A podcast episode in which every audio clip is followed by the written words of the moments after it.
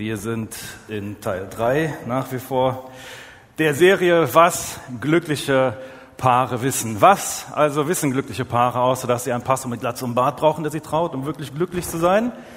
Kein Spaß, die Paare, die ich getraut habe, bis jetzt haben eine Scheidungsrate, glaube ich, von 0%. Von daher kostet allerdings auch ein bisschen extra. Ich habe aber noch nicht so viele Paare getraut, muss ich dazu sagen.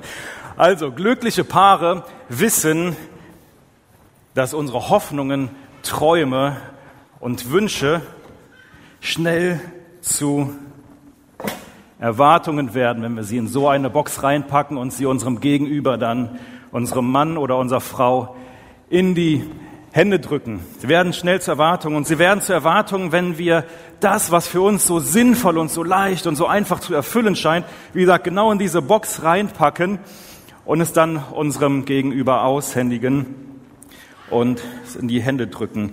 Aber das, was für uns so leicht und so sinnvoll erscheint, ist für unseren Partner, für unsere Partnerin vielleicht manchmal überhaupt gar nicht leicht und sinnvoll, sondern eher schwer und hat mit ganz viel Leistungsdruck zu tun. So wie es bei mir war, als wir vor 17 Jahren geheiratet haben und meine Frau kurz nach der Hochzeit zu mir kam und sagte, du Markus, hör mal, kannst du diese Stange, diese Stange ist immer noch ein Begriff bei uns zu Hause, diese Duschstange im Badezimmer anbringen, ähm, damit ich den Duschvorhang endlich aufhängen kann. So das war die größte Sehnsucht meiner Frau damals, endlich diesen, diesen Duschvorhang im Badezimmer zu haben, dass sie in Ruhe hinter dem Duschvorhang dann duschen kann. Für mich war das ehrlich gesagt eine Erwartung, aber ich bin jemand, der mit Erwartungen ziemlich gut umgehen kann und ich bin mit dieser Erwartung so gut umgegangen, dass ich relativ schnell vergessen habe. Eines Tages, als ich dann von der Arbeit nach Hause kam, sehe ich diese Stange im Badezimmer hängen, wahrscheinlich mit Wasserwaage ausgerichtet, tipptopp, perfekt, alles perfekt montiert, von niemand Geringerem als von meinem Schwiegervater. Böse, sage ich euch, böse. Ich liebe meinen Schwiegervater über alles, muss ich an dieser Stelle sagen. Ich habe einen wirklich Top-Schwiegervater, der würde alles für uns tun. Er arbeitet gründlich, genau, wirklich ein ganz, ganz toller Mann. Aber das war unser erster Ehekrach. Der zum Glück nicht lange anhielt, denn wir wussten ganz genau, was wir zu tun haben. Wir haben uns hingesetzt, wir haben den Schwiegervater mit dazugeholt, wir haben unsere Boxen wieder ausgetauscht, die Sachen alle wieder auseinandersortiert und so weiter. Dann haben wir miteinander gebetet und seitdem hatten wir nie wieder Probleme mit Erwartungen. Glaubt ihr das? Ich bin ehrlich zu euch, meine Frau hat gelernt seitdem. Ich brauche immer ein bisschen länger, um so Sachen zu kapieren und um zu lernen. Ähm, ein paar Jahre später, als unser Sohn Felix dann äh, da war und so langsam das Krabbeln lernte und ähm, sich so überall hochzog, um irgendwie das Aufstehen zu lernen, was alle Eltern tierisch stresst, und die meisten tun irgendwas dagegen und machen die Wohnung irgendwie kindersicher. Aber auch mit dieser Erwartung konnte ich ziemlich gut umgehen. Meine Frau bat mich dann wieder, irgendwas zu montieren an der Wand. Wir hatten so ein ähm, Regal, so ein Wandregal im Wohnzimmer stehen. Und äh, da zog Felix sich dann immer hoch und dann, kannst du das bitte an der Wand montieren? Ich sag, ja, ja, mache ich, mache ich, mache ich. Und wie gesagt, ich kann gut mit Erwartungen umgehen, so gut, dass ich auch das wieder vergessen habe. Aber meine Frau hat gelernt. Sie hat nicht den Schwiegervater angerufen, sondern, und jetzt ist eine kleine Lektion für alle Anfänger, so was Beziehung angeht oder was Ehe angeht. Wenn ihr euren Mann zu etwas bewegen will, wollt, was er äh, äh, ständig vergisst, ihr müsst das nur richtig verpacken. Das ist gar nicht so schwer. Also ihr könnt von meiner Frau lernen, eine sehr weise Frau. Die hat mir einen Brief geschrieben. Ich kam wieder von der Arbeit nach Hause und sehe diesen netten Brief am Kühlschrank hängen. Mein lieber Markus, Meinst du, du schaffst es, das Regal im Wohnzimmer an der Wand zu montieren, bevor Felix laufen kann? Und ich so, klar schaffe ich das. Weißt du nicht, wer ich bin? So, ich habe noch voll viel Zeit, natürlich schaffe ich das. Es hat ein paar Augenblicke gedauert, bis ich kapierte, was es eigentlich heißt. Mach es heute. Und so bringen wir alle irgendwelche Erwartungen mit in unsere Beziehungen. Manche Erwartungen sind relativ klein und unspektakulär, so wie jetzt hier bei uns, diese Stange oder das Regal. Aber andere Erwartungen dagegen sind viel größer und wiegen schwerer. Und wenn wir sie dann in der Hand halten, nachdem wir sie in die Kiste gepackt haben, ähm, fühlen sich für unser Gegenüber nicht mehr so leicht und so einfach zu erfüllen an. Und manchmal ist es so, dass ehe wir uns versehen, ähm, wird aus dem, wovon wir uns erhofft haben, dass es uns wirklich glücklich macht, also eine Beziehung, dass es wirklich Spaß macht, dass es etwas Leichtes ist, daraus wird ein Tauschgeschäft.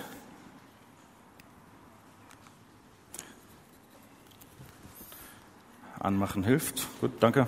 Ähm, wird daraus ein Tauschgeschäft. Letztes Mal haben wir das gemacht, was du wolltest. Heute machen wir das, was ich will. Letzten Sonntag deine Familie, diesen Sonntag meine Familie. Du warst letztens shoppen, hast die Kohle rausgeschmissen. Heute gehe ich shoppen, schmeiß die Kohle raus. Du willst ein Haus, ich will eine Wohnung. Sie will reisen, er will sparen. Heute stecke ich zurück. Beim nächsten Mal musst du aber zurückstecken. Es wird ein Verhandeln. Und das ist eine Beziehung, eine Beziehung, die auf einem Verhandeln beruht. Das ist eine Beziehung, die auf toten Daten und auf Kompromissen statt auf Liebe beruht. Und das Problem ist, dort wo das Mindset ist, du schuldest mir was, da ist kein Platz für echte Liebe. Denn das, was man jemandem schuldet, das kann man ihm nicht freiwillig aus Liebe schenken. Und sobald aus einer Beziehung ein Tauschgeschäft wird, leidet die Qualität der Beziehung ungemein. Sie verliert an Qualität. Denn der beste Verhandlungspartner gewinnt. Und das Wir verliert. Immer wenn einer gewinnt, dann verliert die Beziehung. Aber das Problem ist, wir bringen doch alle gewisse Hoffnungen, Träume und Wünsche mit in unsere Beziehung. Wir kommen alle an den Traualtar nicht nur mit der kleinen Box, wo der Ehering drin ist, sondern mit einer Box wie dieser, auch wenn die unsichtbar ist, und tauschen sie mit den Ringen gemeinsam dann auch aus. Wir bringen alle etwas in unsere Beziehung mit, das ist unvermeidlich. Und nicht alle Hoffnungen, Träume und Wünsche lassen sich einfach in so eine Box packen. Ganz viele davon, die sind unsichtbarer Natur, eher so emotionaler Natur, etwas, ah, was man nicht wirklich greifen kann, was man nicht wirklich anfassen und sehen kann. Wir alle wollen respektiert werden. Wir wollen bewundert werden. Wir wollen beschützt werden. Ich möchte, dass man mir vertraut. Ich habe keine Lust, ständig kontrolliert zu werden. Ich möchte umworben werden. Ich möchte umwünscht sein, geschätzt sein, verteidigt werden. Ich möchte priorisiert werden. Niemand hat Lust, ständig in Konkurrenz mit, der, mit dem, dem Job des anderen Partners zu leben. Niemand hat Lust, irgendwie mit den Freunden ständig konkurrieren zu müssen und mit den Hobbys des anderen Partners oder Partnerin. Wir wollen priorisiert werden. Ich möchte mich hingezogen fühlen. Wir alle möchten uns hingezogen fühlen zu unserem Partner oder zu unserer Partnerin. Und das sind alles an sich gute Dinge. Die Frage ist aber, wie gehen wir damit um? Und letzte Woche kamen wir zu dem Schluss, um zu verhindern, dass unsere Hoffnungen, Träume und Wünsche zu Erwartungen werden, müssen wir eine Entscheidung treffen. Und zwar die Entscheidung, er oder sie schuldet mir nichts. Solange ich denke, dass sie mir etwas schuldet, dass er mir etwas schuldet, ist es ein Handel, bei dem einer gewinnt und das wir verliert. Ein gläubiger Schuldnerverhältnis. Und das erstickt Liebe und Intimität. Aber was ist jetzt mit meiner Box? Was ist jetzt mit meinen Hoffnungen, Träumen und Wünschen? Wie gehe ich damit um? Was soll ich mit ihnen machen? Petrus sagt es uns. Petrus, müssen wir wissen, war einer der Jungs, die ganz nah an Jesus dran waren. Einer der Jungs, die Jesus richtig gut kannten. Ganz viel mit ihm unterwegs gewesen, richtig gute Beziehungen mit ihm gehabt. Und er gibt uns ein allgemeingültiges Prinzip für Beziehungen. Nicht speziell für Liebesbeziehungen in seinem Brief, aber für Beziehungen. Und das können wir ganz sicher auch auf Liebesbeziehungen, auf Liebespaare anwenden. Und das, was Petrus gleich sagt, das, ähm, ähm, was wir mit unserer Box tun sollen, das hört sich erstmal vielleicht ah, seltsam an. Vielleicht hört sich das für dich unrealistisch an. Aber ich mache dir Mut, gib dir mal so ein paar Augenblicke Zeit, lass dich das mal setzen, denk mal ein bisschen drüber nach. Ähm, denn es gibt verschiedene andere Alternativen, wie wir mit unserer Box umgehen können. Die gucken wir uns ganz kurz an, aber aus meiner Sicht machen die noch viel, viel weniger Sinn. Also, was sind die anderen Alternativen? Ignoranz. Ignoriere deine Box. Du hast gar keine Box. Ignoriere alles, was in deiner Box drin ist. Aber weißt du was? Das hilft nicht. Denn wenn du das auf Dauer tust, dann wirst du eine ungesunde Person. Denn du bringst diese Dinge mit. Und das immer nur wegzudrücken, das hilft nicht. Das kommt an anderer Stelle wieder hoch. Das ploppt irgendwo wieder auf. Wegdrücken bringt nichts. Du wirst ein Schauspieler und das macht die ganze Sache nicht besser. Wenn du immer nur gibst und gibst und gibst und nie das ernst nimmst, was in deinem Herzen drin ist, was in deiner Box drin ist, dann wirst du irgendwann müde. Und übrigens bist du dann in einer ungesunden Beziehung. Deine Hoffnungen, Wünsche und Träume zu ignorieren, machen deine Beziehung, macht deine Beziehung nicht besser. Was ist die andere Option? Beschäftigt sein. Mehr arbeiten, verrücktere Hobbys, mehr Medien, mehr Verabredungen, mehr Dienst in der Kirche, immer auf der Flucht sein, so dass du keine Zeit hast, der Realität ins Auge zu schauen. Das macht die Beziehung vielleicht erträglicher, aber ganz bestimmt nicht besser. Was uns zu der dritten Alternative bringt, ein neuer Partner, eine neue Partnerin. Hilft das denn? Löst das wirklich das Problem? Ich will dir eins sagen. Immer da, wo du hingehst, dahin nimmst du dich mit. Und da nimmst du auch deine Hoffnung, Träume und Wünsche mit. Da nimmst du deine Probleme mit. Teil des Problems in deiner aktuellen Beziehung, wenn du in einer problemhaften Beziehung gerade drin steckst, Teil des Problems bist du. Und du nimmst dich mit. Und wenn du gehst, dann kommt das Problem mit. Also einfach den Partner zu tauschen, löst das Problem mit der Box auch nicht. Und jetzt, falls du aktuell in einer festen Beziehung bist, vielleicht sogar verheiratet bist, und trotzdem, und das passiert, gerade dabei bist, dich in eine andere Person zu verlieben, du bist nicht allein, entspann dich, das passiert. Aber wie gehen wir damit um? Was bringt uns dazu zu denken, dass ein neuer Partner unsere Hoffnung, Träume und Wünsche erfüllen würde, dass die Probleme weg wären? Und falls du dir aktuell Gedanken darüber machst, dich auf dieses Spiel mit der anderen Person einzulassen, dann will ich dir eins über diese Person sagen. Ich kenne diese Person nämlich. Ich habe diese Person getroffen, ich habe mit ihr, geredet und ich weiß, dass sie sich aktuell von ihrer besten Seite zeigt, um dich zu beeindrucken. So wie du das gerade tust.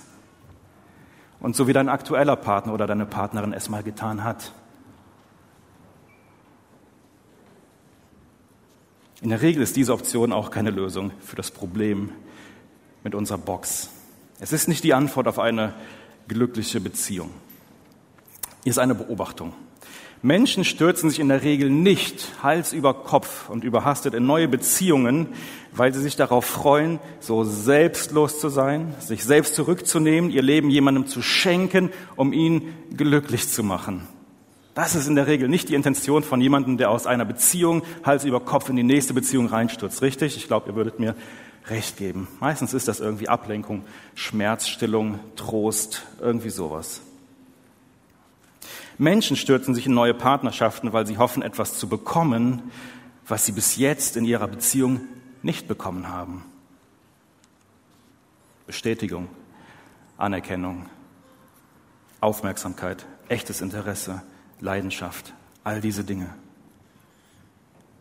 Und wenn du jemanden datest, der seit kurzem vielleicht erst wieder Single ist, der vielleicht ganz frisch getrennt ist oder noch nicht mal getrennt ist, dann wirst du das jetzt nicht gerne hören, aber ich sag's trotzdem, dann ist Zeit dein allerbester Freund. Dann ist Zeit dein bester Freund. Und Zeit ist auch dein Freund, wenn du gerade jemanden kennenlernst, wenn du gerade unterwegs in eine Beziehung bist, aber irgendwie so einen Druck spürst, etwas leisten zu müssen, irgendwie performen zu müssen, vielleicht jemand zu sein, der du eigentlich gar nicht bist, der du gar nicht sein willst, jemandem gerecht zu werden, obwohl du es irgendwie nicht wirklich leisten kannst. Wenn das der Fall ist, dann solltest du darüber nachdenken, die Pause-Taste zu drücken und vielleicht auszusteigen. Auch hier ist Zeit ein sehr guter Freund von dir. Aber zurück zum Thema. Was machen wir also mit allem, was jetzt hier in unserer Box drinsteckt, was wir so irgendwie in unsere Beziehung mitgebracht haben? Das ist die Frage, mit der wir uns heute beschäftigen. Und Petrus sagt es uns.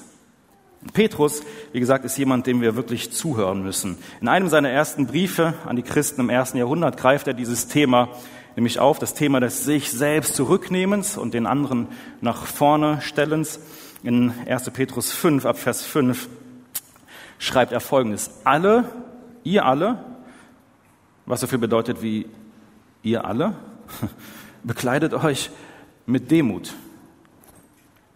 Zieht die Demut an, damit sie Teil eures Charakters wird, dass ihr demütige Personen werdet. Macht euch klein, lasst den anderen vor, stellt euch nach hinten, stellt den anderen nach vorne. Fragt euch im Kontext von eurer Beziehung immer wieder, was würde eine demütige Person tun? Was würde eine demütige Person tun? Diese Frage, ihr Lieben, verändert viel, wenn nicht sogar alles. Warum sollen wir uns in Demut kleiden? Petrus schreibt weiter. Denn Gott wendet sich gegen die Stolzen oder gegen die Hochmütigen. Wir erinnern uns daran, Petrus kennt Jesus ziemlich gut und Jesus ist Gottes Sohn. Mit anderen Worten, Petrus weiß ganz genau, wie Gott über stolze Menschen denkt. Er widersteht ihnen, er zieht sich von ihnen zurück. Und bevor du zu schnell dabei bist und Gott irgendwie dafür irgendwie verurteilst, oh Gott, wie kannst du sowas machen? Wie kannst du dich von stolzen Menschen zurückziehen? Ey, was würdest du denn machen? Du machst nichts anderes, richtig?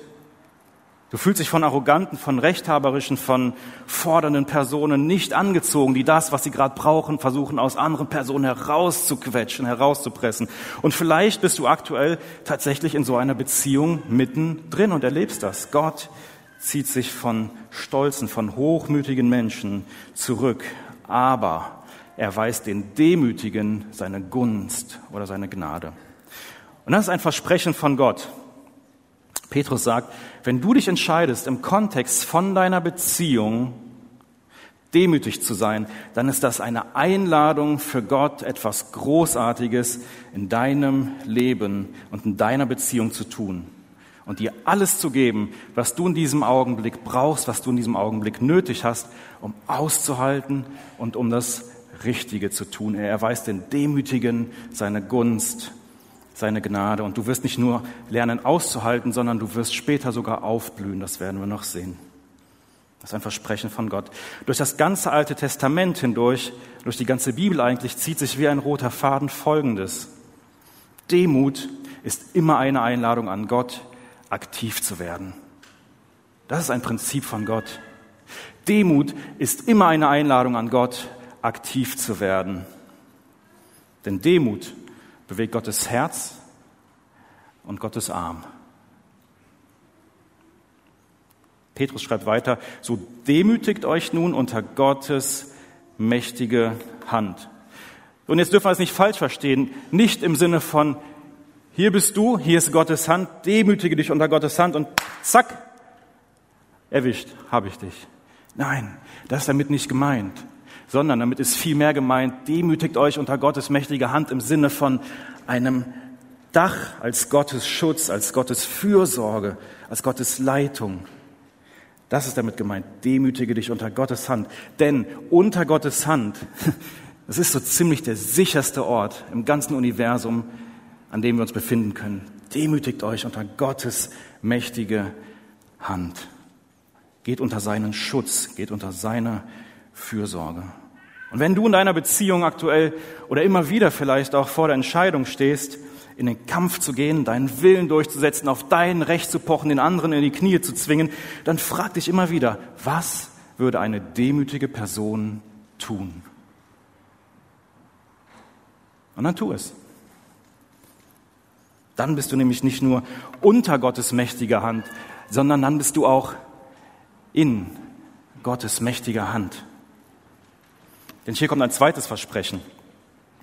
So demütigt euch nun unter Gottes mächtige Hand, dass er dich zu gegebener Zeit, du bist in Gottes Hand, dass er dich zu gegebener Zeit emporheben wird.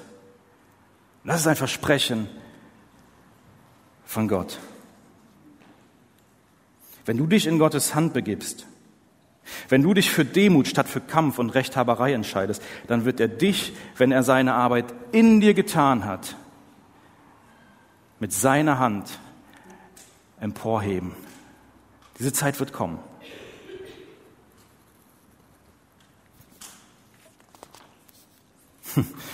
Okay, vielleicht hörst du jetzt zu und hast keine Ahnung, wie du das alles in deiner Beziehung irgendwie anwenden kannst. Wie kann das in meiner Beziehung aussehen? Vielleicht bist du noch überhaupt gar nicht lange mit Jesus unterwegs und Du stellst dir irgendwie viele Fragen. Du wusstest noch nicht mal, dass Gott irgendwie Hände hat. Du hast irgendwo in der Bibel gelesen, Gott ist wie ein Adler oder Gott ist wie ein Löwe und äh, hat er, ist er ein Adler, ist er ein Löwe, hat er Flügel, hat er Hände?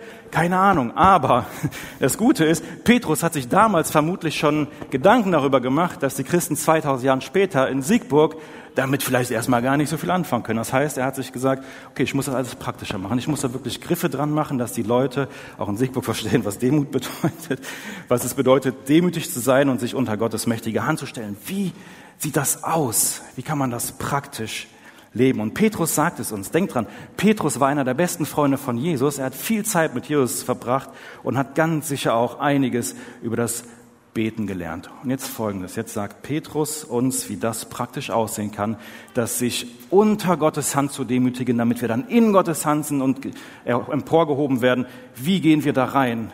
In und unter Gottes Hand. Jetzt. Werft alle eure Sorgen auf ihn und dann bist du in Gottes Hand. Werft alle eure Sorgen auf ihn, alle eure unerfüllten Hoffnungen, Träume und Wünsche. Alles, was er euch versprochen hat und sie nicht einhält, alles, was sie von dir verlangt, aber du nicht leisten kannst, werft das alles auf ihn. Das ist eine Einladung Gottes an dich, Gott alles hinzuwerfen, was dich belastet. Die ganze Kiste, die du mit dir rumschleppst oder die du vielleicht ausgehändigt bekommen hast, werf es auf Gott. Du musst es nicht mit dir rumschleppen.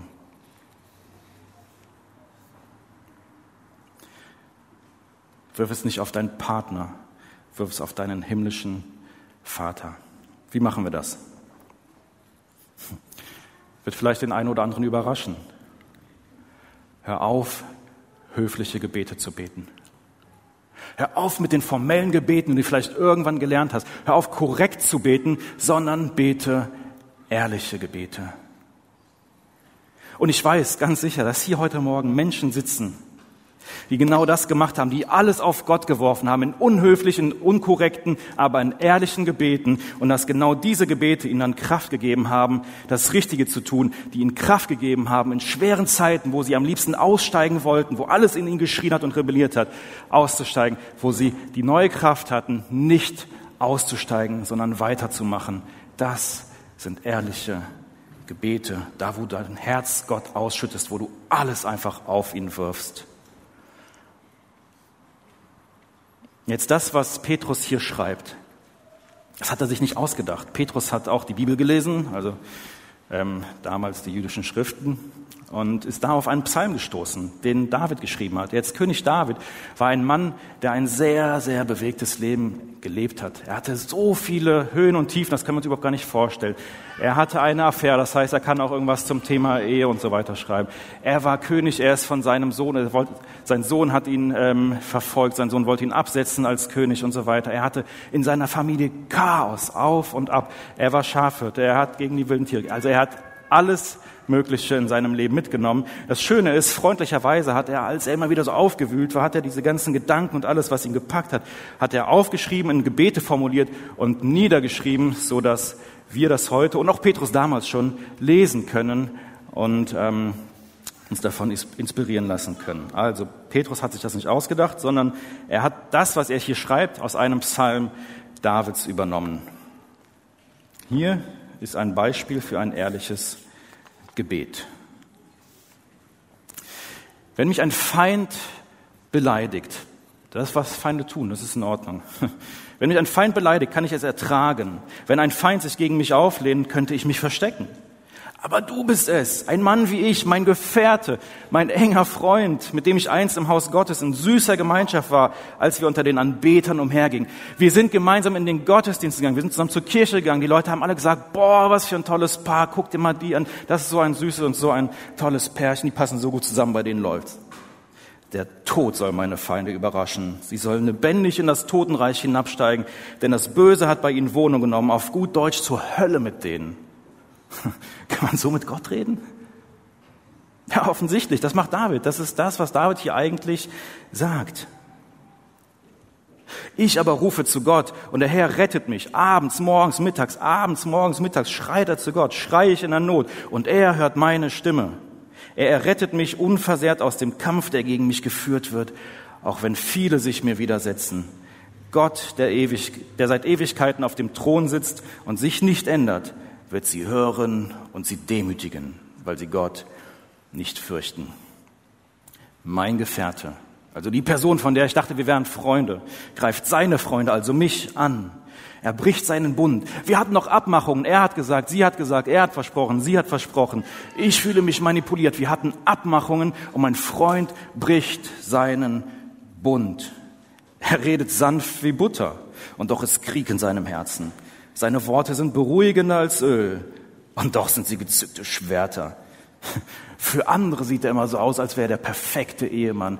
Er ist so lieb nach außen hin. Alle lieben ihn, aber keiner hat eine Ahnung, wie es zu Hause aussieht. Keiner hat eine Ahnung, wie verletzend, wie manipulativ er oder sie wirklich ist. Und dann kommt David zu der Aussage, die Petrus viele Jahre später aufgreift. Gleicher Psalm, ein Vers weiter. Werft eure Sorgen auf den Herrn, sagt David. Und er wird dir beistehen. Er wird niemals zulassen, dass der Gerechte erschüttert wird. Ein höflicher Christ würde jetzt Amen sagen. David nicht. David nicht. David betet weiter. Und du, Gott, wirst sie hinunterstoßen in die tiefe Grube. Die Blutrünstigen und Falschen werden ihr Leben nicht bis zur Hälfte bringen. Ich aber hoffe auf dich. Dann ist er fertig. Das ist nicht nett, aber das ist ehrlich. Hast du schon mal so mit Gott geredet? Wenn nicht, dann vermute ich fast, dass du nicht ehrlich warst. Denn ich bin mir ziemlich sicher, dass jeder von uns schon mal so gefühlt hat wie David. Dass er verletzt war. Du hast dich hintergangen gefühlt. Du hast dich unfair behandelt gefühlt. Du hast dich manipuliert gefühlt. Du hast schon so gefühlt wie David. Ich weiß nicht, wie deine Beziehung zu deinem Vater hier auf dieser Erde ist oder zu deiner Mutter. Vielleicht war dein Vater so, dass er immer gesagt hat, du respektierst mich, solange du bei uns zu Hause wohnst und so weiter. Wir kennen das. Vielleicht durftest du mit deinem Vater nicht so reden. Vielleicht hat er sich nicht wirklich dafür interessiert, wie es dir wirklich geht. Hauptsache, du respektierst ihn. Aber was in deinem Herzen los ist, das hat ihn vielleicht nicht gekümmert. Vielleicht hattest du auch einen anderen Vater, das kann sein. Mit deinem himmlischen Vater darfst du so reden. Er wünscht es sich von dir. Das sind nämlich demütige Gebete. Wenn du betest, Gott, ich bin so frustriert, ich weiß nicht mehr, wohin mit mir. Ich habe die Nase so gestrichen voll von ihm oder von ihr. Ich habe keinen Bock mehr, ich will alles hinschmeißen. Ich weiß nicht mehr weiter. Und so oder so sieht es wirklich in mir aus. Das und das fühle ich wirklich, Gott. Ich sage dir jetzt einfach so, wie es ist. Das sind ehrliche Gebete. Gott, ich brauche dich. Ich brauche dich. Das sind demütige Gebete. Petrus sagt, werft alle eure Sorgen auf ihn. Hm, warum? Denn er sorgt für euch. Darum. Wenn es für dich wichtig ist, dann ist es auch für deinen himmlischen Vater wichtig, weil du für deinen Vater im Himmel wichtig bist. Und genau das hat Petrus gesehen. Petrus war genau der Freund, von dem David im Psalm spricht. Petrus erkennt sich da wieder. Petrus war einer der besten Freunde von Jesus. Er hat alles mitgemacht, er hat alles, mit, er hat alles gesehen, er ist übers Wasser gelaufen und so weiter. Er war ständig an Jesus dran. Und am Schluss, am Ende, als es wirklich drauf ankam, verleugnet er seinen Freund. Einfach so. Petrus ist dieser Freund. Und trotzdem lässt Jesus Petrus nicht los, sondern im Gegenteil, er nennt ihn Fels, auf dem ich meine Gemeinde bauen werde. Das macht Jesus nämlich mit Petrus. Und Petrus wusste, Jesus hält es aus. Gott kommt klar mit uns. Darum lädt er uns ein, alles auf ihn zu werfen. Gib Gott deine Kiste ab. Gib Gott deinen Schmerz, deine Enttäuschung, all dein Frust, deine unerfüllten Hoffnung, Träume und Wünsche. Denn genau das, wenn du das tust, das ist ein Ausdruck von Demut. Und Demut ist eine Einladung an Gott, etwas Großes, oft auch etwas Unerwartetes in deinem Leben und in deinen Beziehungen zu tun. Aber das Größte und das Erste, was Gott tun wird, das wird Gott nicht an deiner Ehefrau oder an deinem Ehemann oder an deiner Freundin an deinem Freund tun. Das Größte und das Erste, was Gott tut, das tut in der Regel in uns. Das wird er in deinem Herzen tun. Und du wirst anfangen, die Dinge, die in einer Box sind, anders zu sehen. Du wirst anfangen, dein Gegenüber, dein Partner, deine Partnerin plötzlich anders zu sehen. Und du wirst entdecken, was hinter manchen Dingen in deiner Box steckt. Du wirst entdecken, was äh, das Warum hinter manchen Dingen in der Box von ihm oder von ihr Du wirst anfangen zu verstehen und in diesem heilsamen Prozess werden sich manche Dinge von ganz allein erledigen. Andere Dinge wirst du ganz bewusst aus deiner Box herausnehmen müssen Und du wirst vielleicht entdecken, dass du versucht hast, etwas aus ihm oder aus ihr herauszupressen, jahrelang, was vielleicht nie da gewesen ist und wofür er oder sie nie geschaffen worden ist. Und vielleicht wirst du entdecken, dass das, wonach du dich sehnst, eigentlich dem ziemlich ähnlich ist, wonach dein Partner oder deine Partnerin sich sehnt. Das Ding ist, all das wird nie passieren, wenn du die Kiste mit all den Hoffnungen, Träumen und Wünschen zuerst auf deinen Partner wirfst, statt auf Gott, der eigentlich wartet, dass du diese Kiste auf ihn wirfst, der von dir Ehrlichkeit erwartet, der von dir erwartet, dass du unter seine mächtige Hand kommst. Und deshalb lädt Gott dich ein, diese Kiste mit all dem, was da ist, mit allem, was da ist, zuerst auf ihn zu werfen. Glückliche Paare wissen, dass Hoffnungen, Wünsche und Träume für das Gegenüber schnell zu Erwartungen werden. Dass der jeweils andere ihnen nichts schuldet. Dass sie den jeweils anderen nach vorne stellen und selbst bereit sind, alles zu geben. Und dass sie all ihre unerfüllten Hoffnungen, Wünsche und Träume zuallererst auf Gott werfen. Was glückliche Paare außerdem wissen, wird uns hoffentlich André nächste Woche verraten.